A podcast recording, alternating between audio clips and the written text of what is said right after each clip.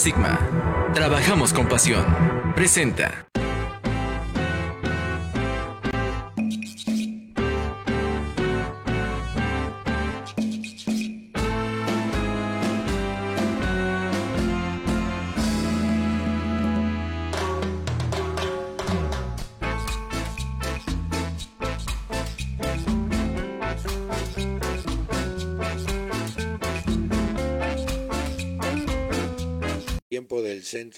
Ciudad de México.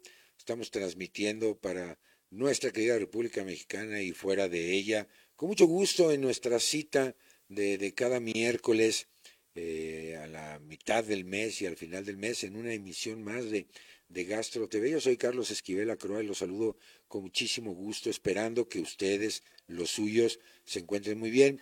Hoy, eh, como pueden observar, me quité la mascarilla y el bozal, le digo yo, pues porque estoy solito, cuidando, la situación está verdaderamente complicada, está muy difícil. Eh, entendemos eh, las fechas eh, que pues no son nada propicias cuando vivimos una pandemia de este tamaño, pero, pero bueno, me parece que, que, tenemos que entender lo que está sucediendo y, y pues sumarnos todos con un buen sentido de solidaridad, de respeto mutuo hacia los demás para cuidarnos y cuidar a, todos nuestros paisanos. Esta entidad que muchos mexicanos padecen, que es el reflujo eh, gastroesofágico. Eh, tuvimos la oportunidad de intercambiar opiniones con nuestro excelente amigo el doctor Diego Barraza, y, hoy queremos continuar un poco en la línea porque ustedes así nos lo han manifestado, lo cual les apreciamos y les agradecemos mucho. Nuestras líneas de contacto ya están abiertas para que nos hagan llegar todos sus comentarios, todas sus inquietudes y como siempre pues les daremos salida. Y una de estas inquietudes más, por supuesto, de las características médicas que tiene esta entidad. Así es que sean todos bienvenidos, bienvenidas. Pues tenemos ahora sí que en la sana distancia literal y de manera virtual a un invitadazo siempre me da mucho gusto recibirlo y platicar con eh, el doctor Felipe Samarripa, como todos ustedes saben, eh, es expresidente de la Academia eh, de Salud. Felipe, muy buenas noches.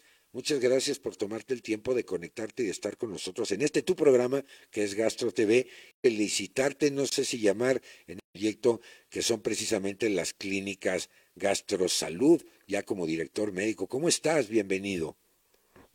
Eh, muy buenas noches a, a Molasco también por estar aquí con ustedes. Pues bien, estamos en un, en un nuevo proyecto, en un año sumamente complicado, pues tenemos que, que aprovechar las, las abrir dos clínicas de gastrosalud. Este se llama, este se llama Centro de Especialidades Digestivas, Gastrosalud. ¿no? Entonces contamos con cerca de 18 médicos gastroenterólogos de las... Eh, que abarcan todas, todas, todas las ramas de la, de la gastroenterología.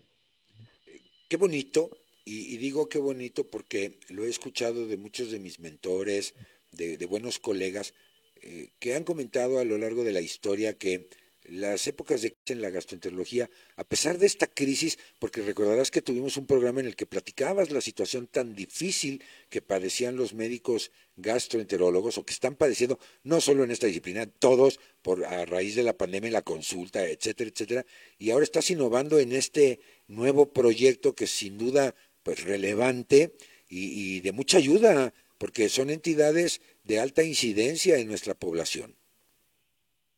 Sí, sin duda. La verdad es que estamos viendo una época complicada como la que estamos viviendo ahorita. Y, bueno, esta es una, nueva oportunidad de, crecimiento en la gastroenterología con este tipo de clínicas, que además son clínicas de, de, no eh, alto costo, sino son clínicas de un costo mucho más accesible eh, para la población en general. Sí, e, e, eso es muy bueno porque además creo que siempre has tenido en la frente, y valga la expresión, el, híjole, Doc, resulta a veces en un quebranto patrimonial espantoso para poderle hacer frente a una situación eh, pues inesperada, ¿no? Completamente.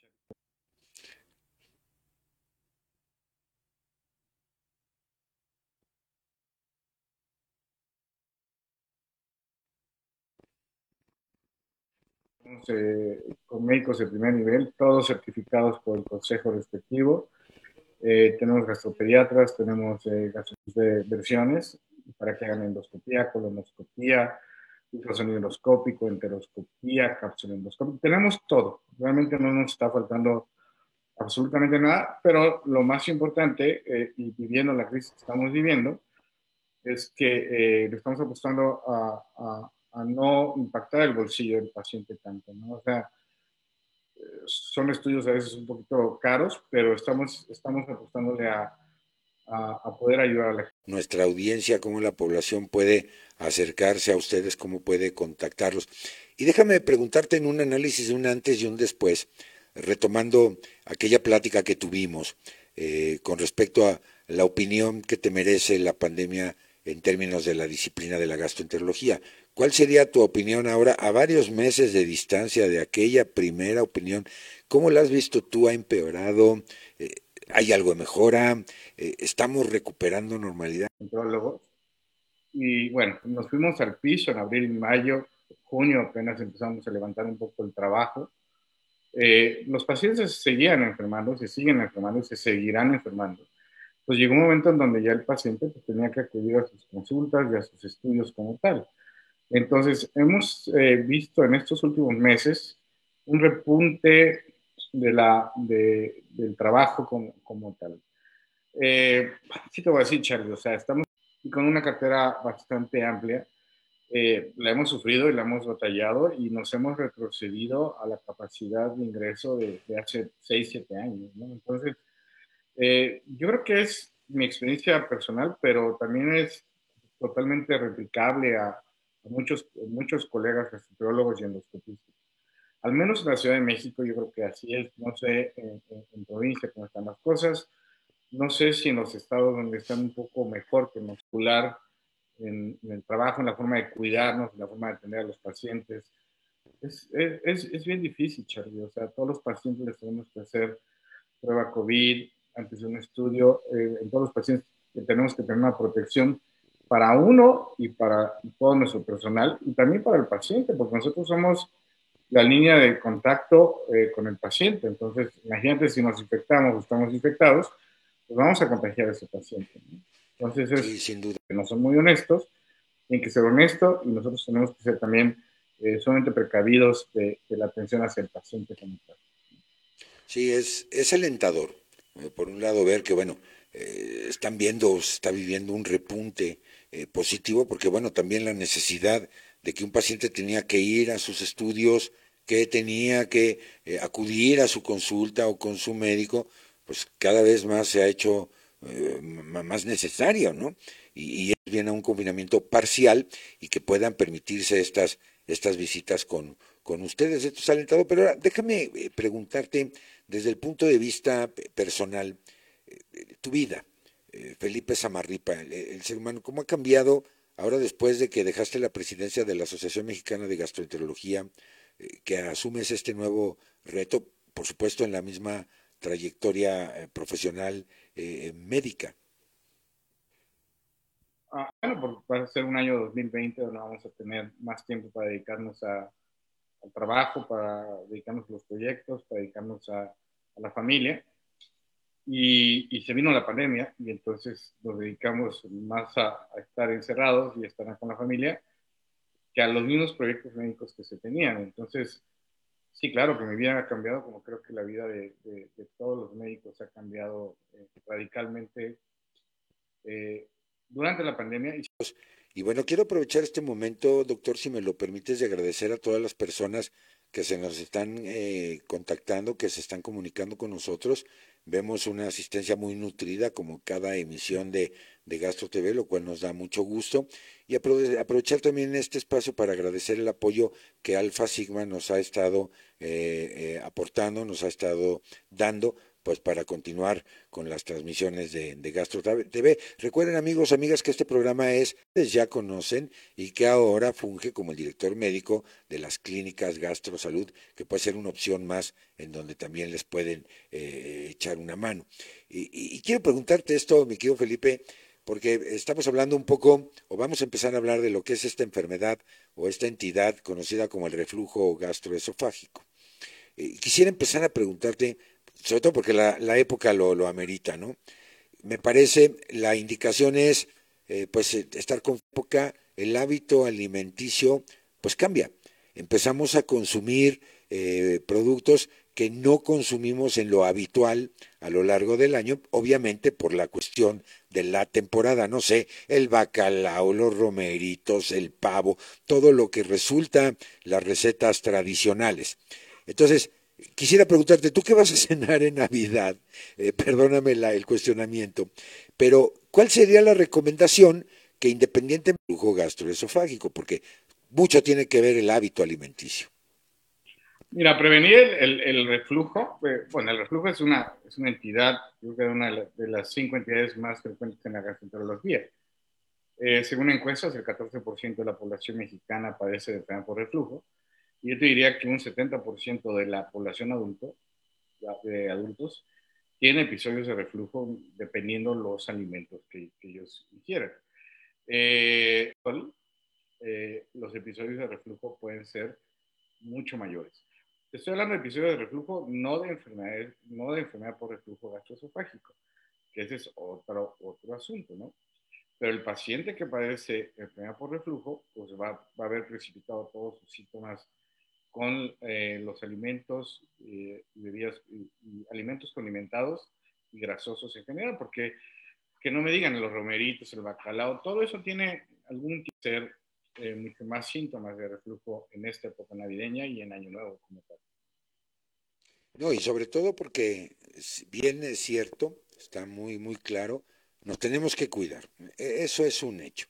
Eh, sin embargo, valga la expresión, eh, el atiborrarse de, comida, el, atragantarse, no como conocemos que sea algún cuerpo estaño en el, en el tracto, en el inicio, el tracto gastrointestinal, sino el comer en exceso estamos de acuerdo, sobre todo con la incidencia que tú estás mencionando, que es, altísima eh, eh, en términos de la proporción epidemiológica, ¿no?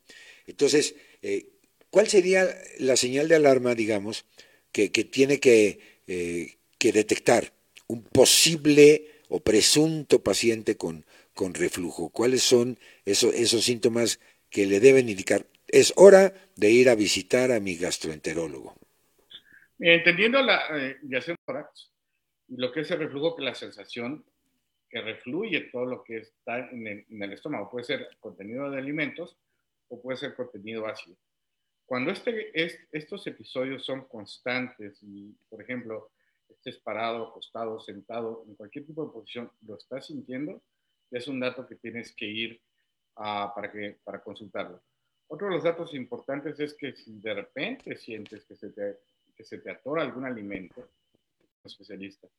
El ahogo nocturno, no lo vas a creer, o sea, la gente cena, se acuesta eh, muy rápido, tiene una comida grasosa, se acuesta muy rápido, y en la noche le da el reflujo y puede tener lo que es el ahogo nocturno. O sea, hay tanto reflujo que el paciente eh, eh, se levanta tosiendo.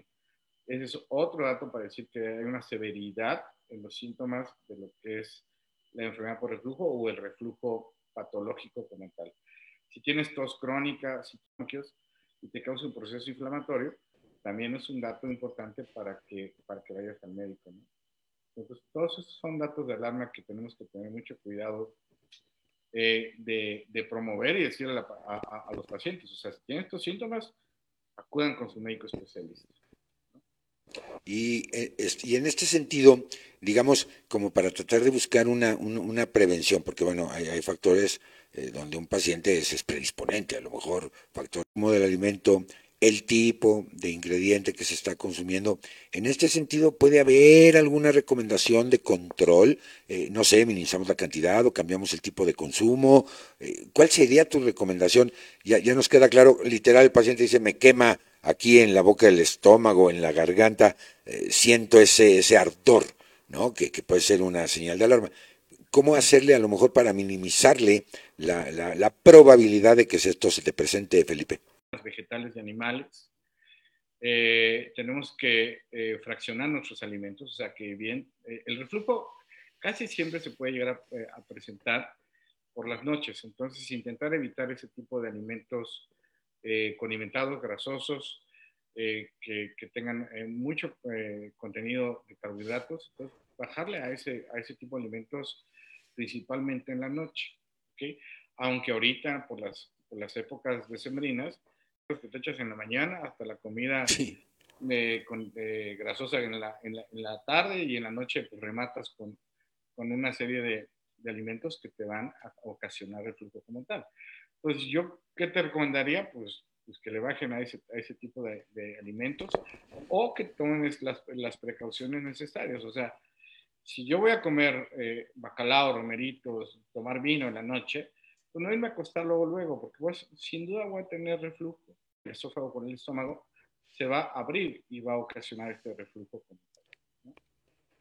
Correcto, y sobre todo creo que, bien lo dices, la temporada no nos ayuda mucho, incluso estamos viendo que ahora empresas donde su personal está haciendo lo que conocemos coloquialmente como el home office, pero que es el teletrabajo, como ya oficialmente se le, se le considera a este tipo de actividades, bueno, pues ya les mandan ¿no? La, eh, la, cena o alguno de este tipo de proteínas, de carbohidratos, de grasas que estamos recibiendo, eh, el equilibrio que tiene la microbiota de recibir ingredientes que tradicionalmente no recibe. Eh, todo este desequilibrio me parece que tiene mucho que ver, ¿no? ¿Qué opinión te merece? Sí, y, me, regreso a, esta época de pandemia. Yo eh, tenemos los dos extremos. Tenemos el extremo del paciente que come mejor porque ya come en casa, pero está más sedentario. Y tenemos el taquismo, el echar más copas de lo, de lo indicado. Y comer grasoso, pues entonces evidentemente va a impactar en lo que son los síntomas digestivos. Y, y, lo, y lo vemos todos los días en la consulta. O sea, el paciente que come bien y estuvo en casa y bajó de peso, pero también tenemos el extremo que creo que es como el 70% de los pacientes que subieron de peso, subieron de peso durante estos, estos meses de, de pandemia, ¿no? Espero que no salgan a, fiestas y a, reuniones y van a tener comidas condimentadas eh, eh, abundantes y, eso les va a ocasionar síntomas digestivos. Sí, sin duda. Y fíjense, amigos, amigas, Felipe comentaba hace poquito con una persona que me decía, no, ¿sabes qué, Doc? Que ahora estoy bien en casa porque efectivamente me puedo echar más mis copas sin el freno de que antes tenía que manejar o pasar el alcoholímetro o, todas estas en tu casa. O puedes fumar en tu casa cuando a lo mejor en otros lugares pues está restringido el espacio para los fumadores versus los no fumadores. Además de que eh, evidentemente estás comiendo a tus horas, horarios más claros. Eh, es decir, hay, un equilibrio ahí, o más bien un desequilibrio interesante que está polarizando los grupos, como tú bien dices. En algunos casos el aumento de, de peso se está dando, a lo mejor en otros está mejorando porque comen mejor, ya no la frita. Aquella persona, como dice, que le estaba abusando, por decirlo de alguna manera, a la cantidad de, de alcohol que ingiere, pues porque ahora no hay restricción alguna de que tenga un problema con la autoridad o, o, que tenga que manejar, o etcétera, etcétera, ¿no?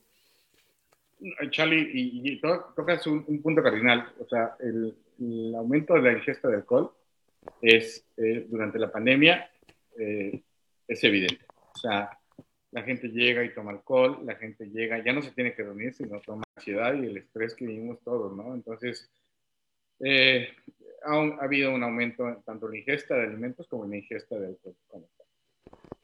Sí, es, es una situación que creo que todos tenemos que, estar considerando.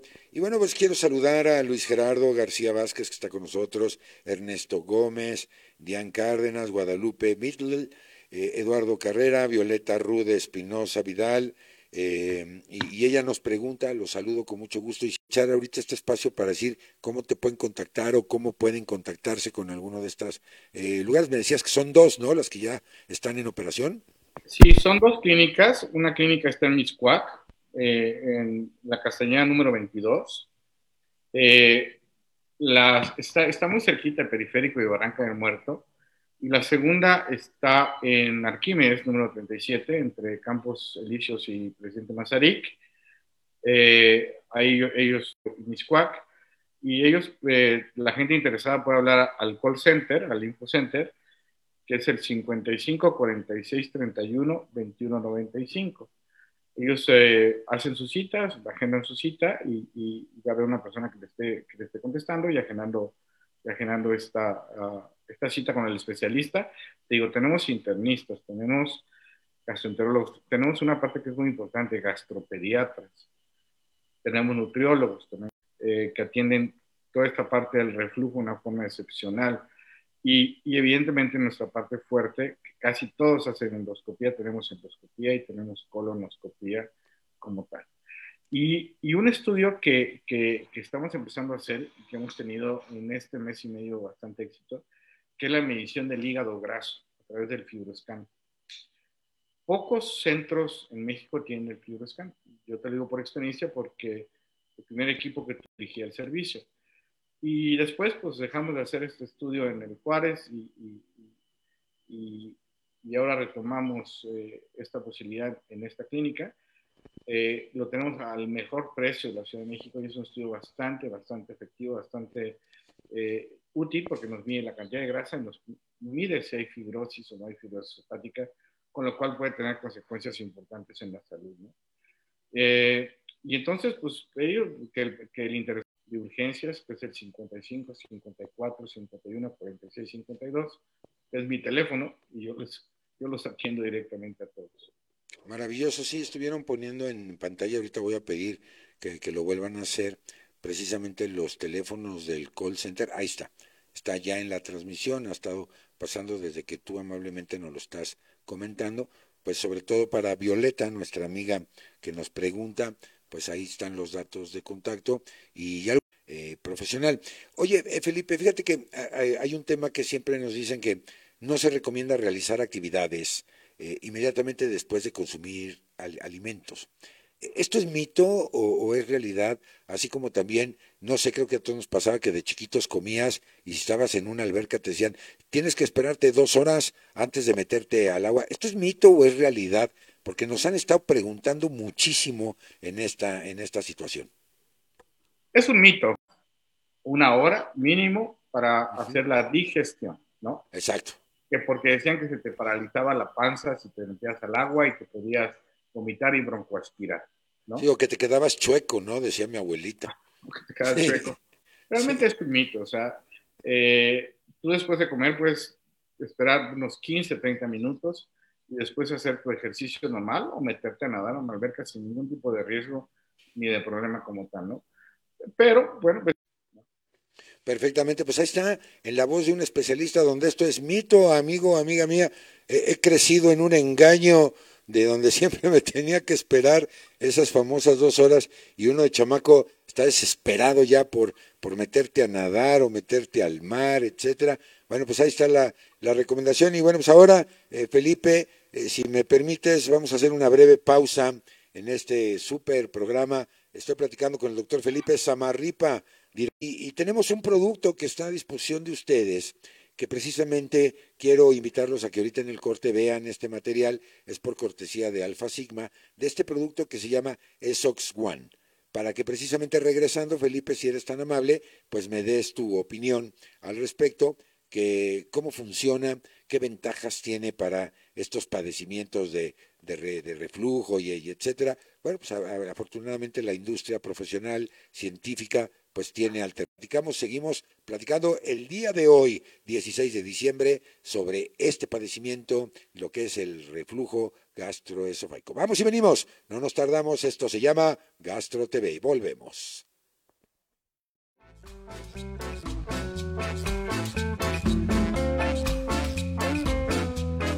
diagnosticar la enfermedad por reflujo gastroesofágico a partir de una exploración física y de los signos y de los síntomas que tienes, para confirmar una de las siguientes pruebas.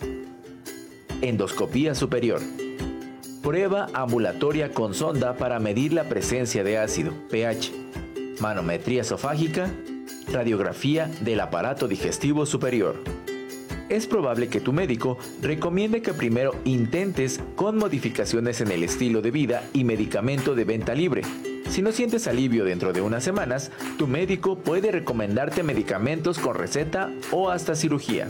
Acción mecánica que promueve una rápida mejoría de los síntomas relacionados al reflujo gastroesofágico.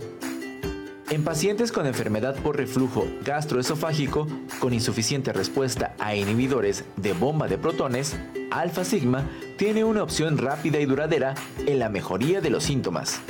Consulta a tu médico. En Alfa Sigma trabajamos con pasión. Farmacéuticas italianas.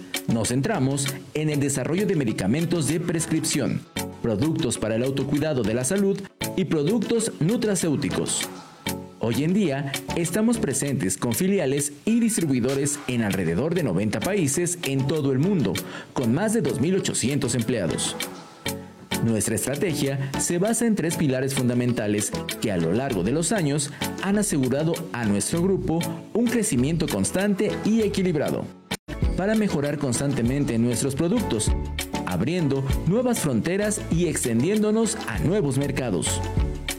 A través del trabajo constante, junto con especialistas, médicos y asociaciones de pacientes, nos esforzamos por mejorar la vida de quienes padecen trastornos gastrointestinales, a menudo discapacitantes, con medicamentos recetados y de venta libre.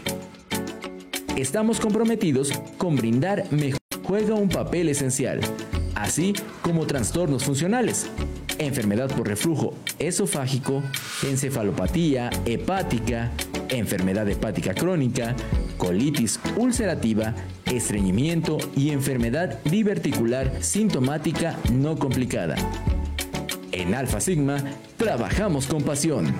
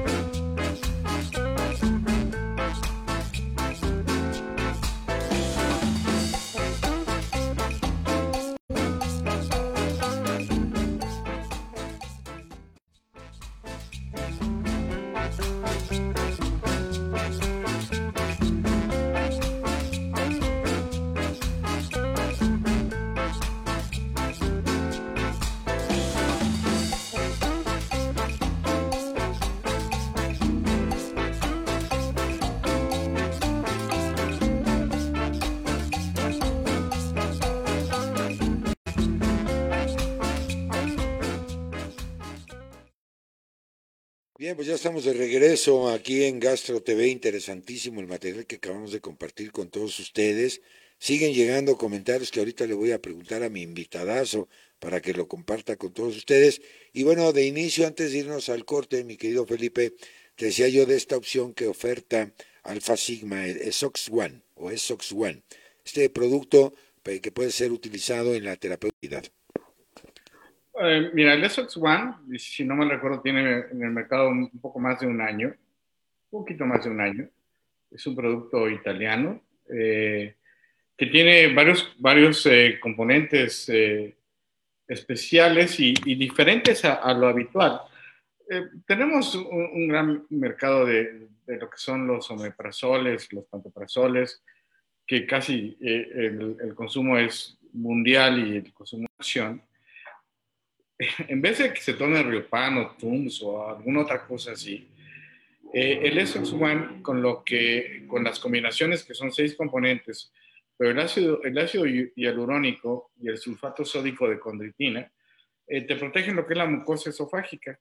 Entonces te crean una capa protectora para, eh, para en aquellas situaciones donde tienes sintomatología de reflujo crónico o en aquellos, eh, aquellas ocasiones donde tienes ya la, la, forma de presentación son unos sobrecitos liofilizados, eh, que te los tomas 10 minutos después de cada alimento, que sientes frescura, es un poquito dulce, pero sientes frescura en el momento en el cual va pasando por el esófago y te causa esta capa protectora. Eh, yo siento que es un buen producto, yo siento que es un producto que ha ido creciendo en sus indicaciones y creo que tiene un buen futuro en la enfermedad por reflujo eh, gastroesofágico como tal. Informaré a usted esta opción, obviamente primero cuente con el diagnóstico de su especialista. Y si usted está padeciendo esto, bueno, afortunadamente tiene, tiene esta alternativa terapéutica. Muchas gracias Alfa Sigma por compartirlo con nosotros en este espacio de Gastro TV y bueno, para que ustedes se acerquen, también pueden consultar las páginas propias de la empresa, ahí seguramente encontrarán más información o bien al call center que ahorita aparecerá en, en pantalla de las clínicas de gastrosalud para que en dado caso, pues, si tienen algún flujo, sino cualquier padecimiento gastrointestinal, ahí apareció ya en pantalla. Ahora, mi querido Felipe, déjame entrar a la sección de, las, de los mitos y realidades, como ya te preguntaba sobre esto de la digestión de, la, de las albercas, porque fíjate que me están llegando muchas eh, situaciones de nuestra audiencia, lo cual de veras agradezco mucho. A veces son, son tantas que, como estamos solitos, nos, nos rebasa eh, los medios de comunicación que tenemos abierto, pero eh, ahorita en cuanto podamos lo, lo, lo, lo, compartimos con mucho gusto. Y quiero preguntarte, dormir, el ponerte un cojín o, a lo mejor una almohada para no estar totalmente recostado, leo textual, en esa posición es cuando existe mayor posibilidad de que se presente un reflujo. ¿Esto es verdad o es mito? La verdad es que eh, tener eh, eh, elevada la cabeza sobre los pies, es, eso es muy recomendable para los pacientes que, que padecen de reflujo nocturno, ¿no? Ahora, yo me, duermo del lado izquierdo, me, duermo, como se dice, de cúbito lateral izquierdo, o sea, me, me recuesto hacia mi lado izquierdo y en ese momento se, se evita el reflujo. Si yo me cuesto del lado derecho por la propia anatomía del estómago, voy a precipitar tener el reflujo por la noche como tal. Entonces, sí, sí, se recomienda. De hecho, esto, este mito de la elevación de la, de la cabecera de unos 10 centímetros más que el resto del cuerpo, que el resto del, del cuerpo, hacia arriba, es, eh, es, algo real, ¿eh? es algo real. Yo lo he visto muchísimas veces donde dice, es que nosotros subimos 10 centímetros la cabecera de la cama, podemos con una, dos o tres almohadas. Pero mi recomendación es que si tienes reflujo nocturno, duerme con almohadas, pero siempre duerme del lado, eh, hacia el lado izquierdo. Ok, pero aquí lo importante entonces es tener esa diferenciación de que a lo mejor no sería una recomendación que aplique a todos los pacientes. Obviamente, los que ya tienen el reflujo puede ser de ayuda, ¿no? Eh, y dormir como, como más les parezca, o sea, como más pueden llegar a descansar. El paciente que tiene sí te recomienda eso. Jaime Sánchez, muchas gracias por comunicar con nosotros. Mito número dos, mi querido doctor Samarripa, eh, no debes de tomar bebidas gaseosas, llámese refrescos, ya que estos producen gases y por lo tanto reflujo. ¿Mito o realidad? No, es una realidad. Es una realidad. Las bebidas eh, carbonatadas y las bebidas, eh, sin duda, es, es, una realidad que van a llegar a provocar reflujo por el gas que se concentra por los azúcares, por los carbohidratos, por todo. Pues sí es una realidad. Tenemos que evitar este tipo de bebidas como el café, también el café disminuye la presión del esfínter y eso ocasiona que tengamos eh, reflujo, reflujo, en el día o en la noche. O sea que aquí la recomendación es lo que siempre hemos dicho, eh, nada de exceso, ¿no? todo, eh, todo con una medida lógica y, creo que... que es un alcohol más refinado y si, lo comparas con un, una, un eh, una bebida combinada con, con, coca, es eh, la Coca-Cola te provoca más eh, que el esfínter sea un poco más débil, te provoca hipotonía del esfínter esofágico y entonces también te va a llegar, te va a, llegar a, provocar reflujo. O el vino, o el vino, hay gente que no tolera el vino, le da un reflujo terrible, a mí en lo particular. Con las cubas antes de dormir, ¿no? Yo creo que hay que tenerlo en consideración. Pero por otro lado, mi querido Felipe, ahí vemos, escuchamos recomendaciones de tomarse una copa de vino tinto antes de dormir, eso trae muchas ventajas, es cardioprotectora, estabiliza la presión arterial. Y por otro lado, vemos que también los taninos pueden tener eh, injerencia directa para favorecer el reflujo, ¿no? Sí, completamente. O sea, lo que se recomienda es tomar una copa de vino durante la comida. Perfecto, entonces ahí hay que tenerlo eh, en consideración. Eh, mito número tres. Eh, gracias a mi tocayo, fíjate, Carlos Sánchez, muchas gracias por comunicarte con nosotros. Me dice, yo estoy confundido, ¿me pueden aclarar? porque escucho frecuentemente que el picante puede favorecer este tipo de problemas. eh, como síntomas de reflujo y, también puede producir gastritis. Sin embargo, hay zonas del país que tienen un consumo altísimo de picante, por ejemplo, la península de Yucatán. Ante este comentario, Felipe, porque sí es cierto, la cultura mexicana versa en, consumir altas cantidades de picante y, no sé si esta sea la causa directa de problemas gastrointestinales. ¿Cómo la ves tú? Completamente de acuerdo. Eh, eh, es, un mito, el picante, como dicen, si, comes un habanero te va a provocar eh, úlceras y si lo comparas con el chile verde o la salsa verde eh, te va a causar eh, más úlceras o más problemas ulcerosos como tal. Lo que sí te van a provocar son sintomatologías de ardor, de dolor, a veces puede ser un dolor que no, que no sea una úlcera, y te puede llegar a provocar reflujo. Pero yo estoy totalmente de acuerdo. O sea, que los picantes no ocasionan que el picante ni tampoco la, potencia, porque hay medidas de, los diferentes chiles que te pueden llegar a ocasionar problemas eh, gástricos como tal. Te pueden provocar otros, no hay una absorción adecuada de esto. ¿no? Sí, correcto, y, me parece que abonando a tu comentario de experto es que, que, bueno, yo coincido, no hay una comprobación técnica de que provoquen este tipo de problemas, pero lo que sí es un hecho es que si usted ya padece alguna situación de estas, pues evidentemente el consumo de, del picante o de irritantes, de grasas, evidentemente está contraindicado cuando ya tiene usted este diagnóstico, pero el hecho de... Perfectamente de acuerdo, Chávez. Sí. perfectamente. Eh, ¿Cuál sería, digamos, el decálogo del doctor Samarripa para nuestra audiencia de Gastro TV eh, en términos de de prevención o de cuidados que se deben de tener para la salud gastrointestinal, por supuesto incluyendo la entidad conocida como reflujo. Mi decálogo, me, estás, me, la, me la pones, eh, me la pones un poco difícil, pero yo empezaría con alimentación, alimentación, eh, horarios fijos de alimentación, eh, tener la posibilidad de ingerir colaciones entre, entre los alimentos, para no, no estar con hambre evitar el ayuno prolongado, eso es muy, muy importante, el ayuno prolongado.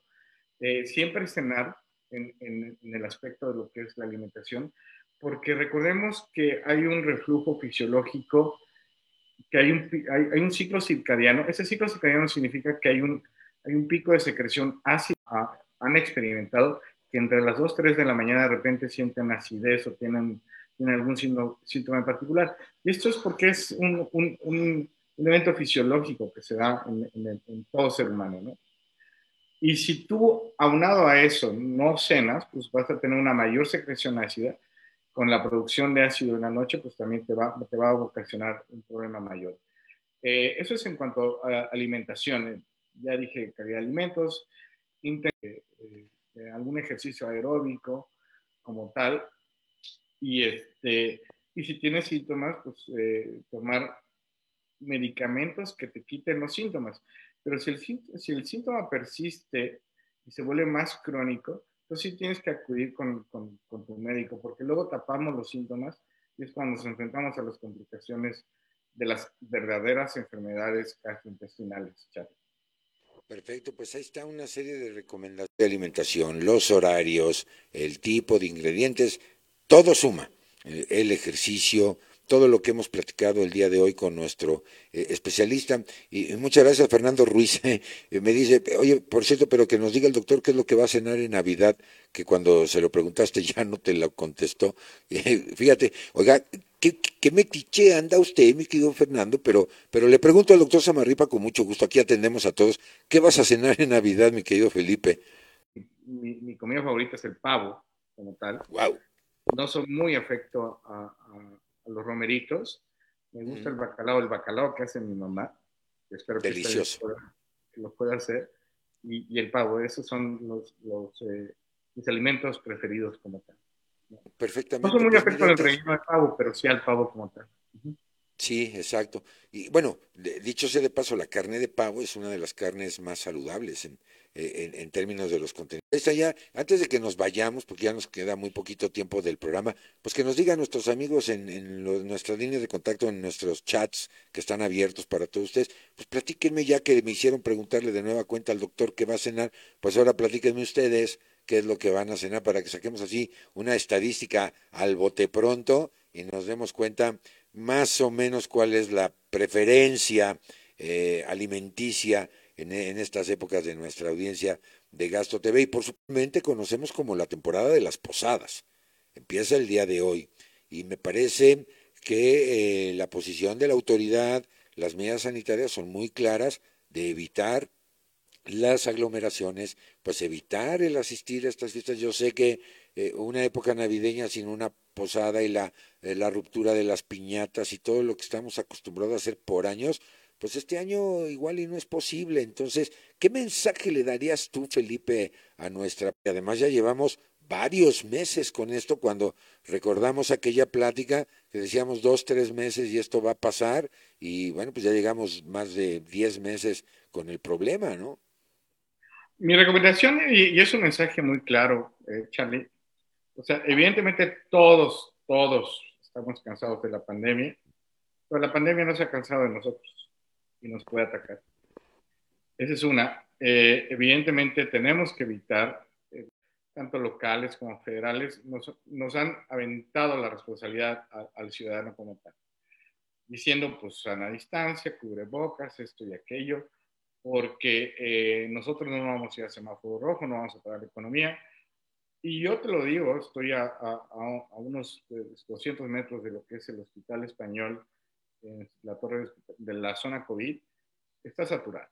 Está saturada el hospital de pacientes COVID, eh, la, la, protección. El virus está pululando por todos lados, está, está de una forma impresionante.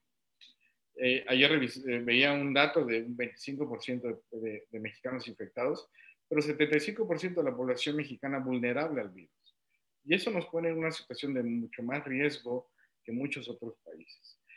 Y el tener más camas no significa que va a haber gente que te pueda atender, que es otra de las políticas erróneas eh, nunca he visto un ventilador o te van a, atender un psiquiatra que en la vida ha visto una cosa así, donde eh, a los médicos se les está obligando a entrar a, la atención de este grupo de pacientes. Entonces yo creo que es, es cuidarnos y, y, y, acudir lo más rápido posible.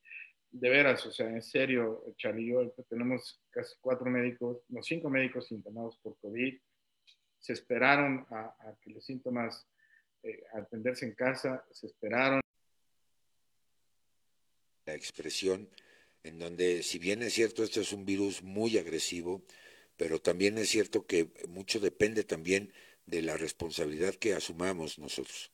Me parece que en todos los sectores de la sociedad nos ha quedado claro lo que es la actividad económica, la importancia que tiene, valga la expresión romántica, llevar el pan de, de, cada día a la casa, de, las personas que salen diario a, buscar ese, ese trabajo, conspiración mundial y que el virus no existe, cuando vemos cada vez más cerca el que desafortunadamente perdemos amigos, perdemos familiares, eh, perdemos conocidos, precisamente por esta, por esta pandemia. Hagamos un llamado, eh, hagamos votos a la reflexión, apelando a la buena conciencia, a la responsabilidad de todos, no solo cuidarnos nosotros, sino también favorecer el cuidado de los demás. Sabemos que la podemos estar infectados y ni siquiera lo sabemos o somos asintomáticos y nos presentamos a una reunión familiar con tres, cuatro personas y en la sala de casa, en un espacio cerrado, y el 100% salimos contagiados. Creo que